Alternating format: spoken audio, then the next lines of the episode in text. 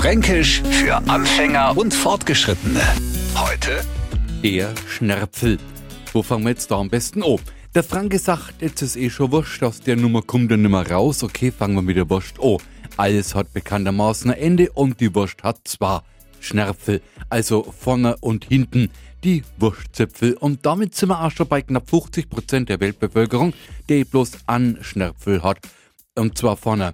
Der Vertreibung aus dem Paradies haben wir es zu verdanken, dass man den Schnärpfel allerdings im Vergleich zum Wurstschnärpfel nimmer offen zur Schau trägt. Und ich denke, damit dürfte auch dem Neufranken klar sein, was wir meinen, wenn wir vom Schnärpfel sprechen.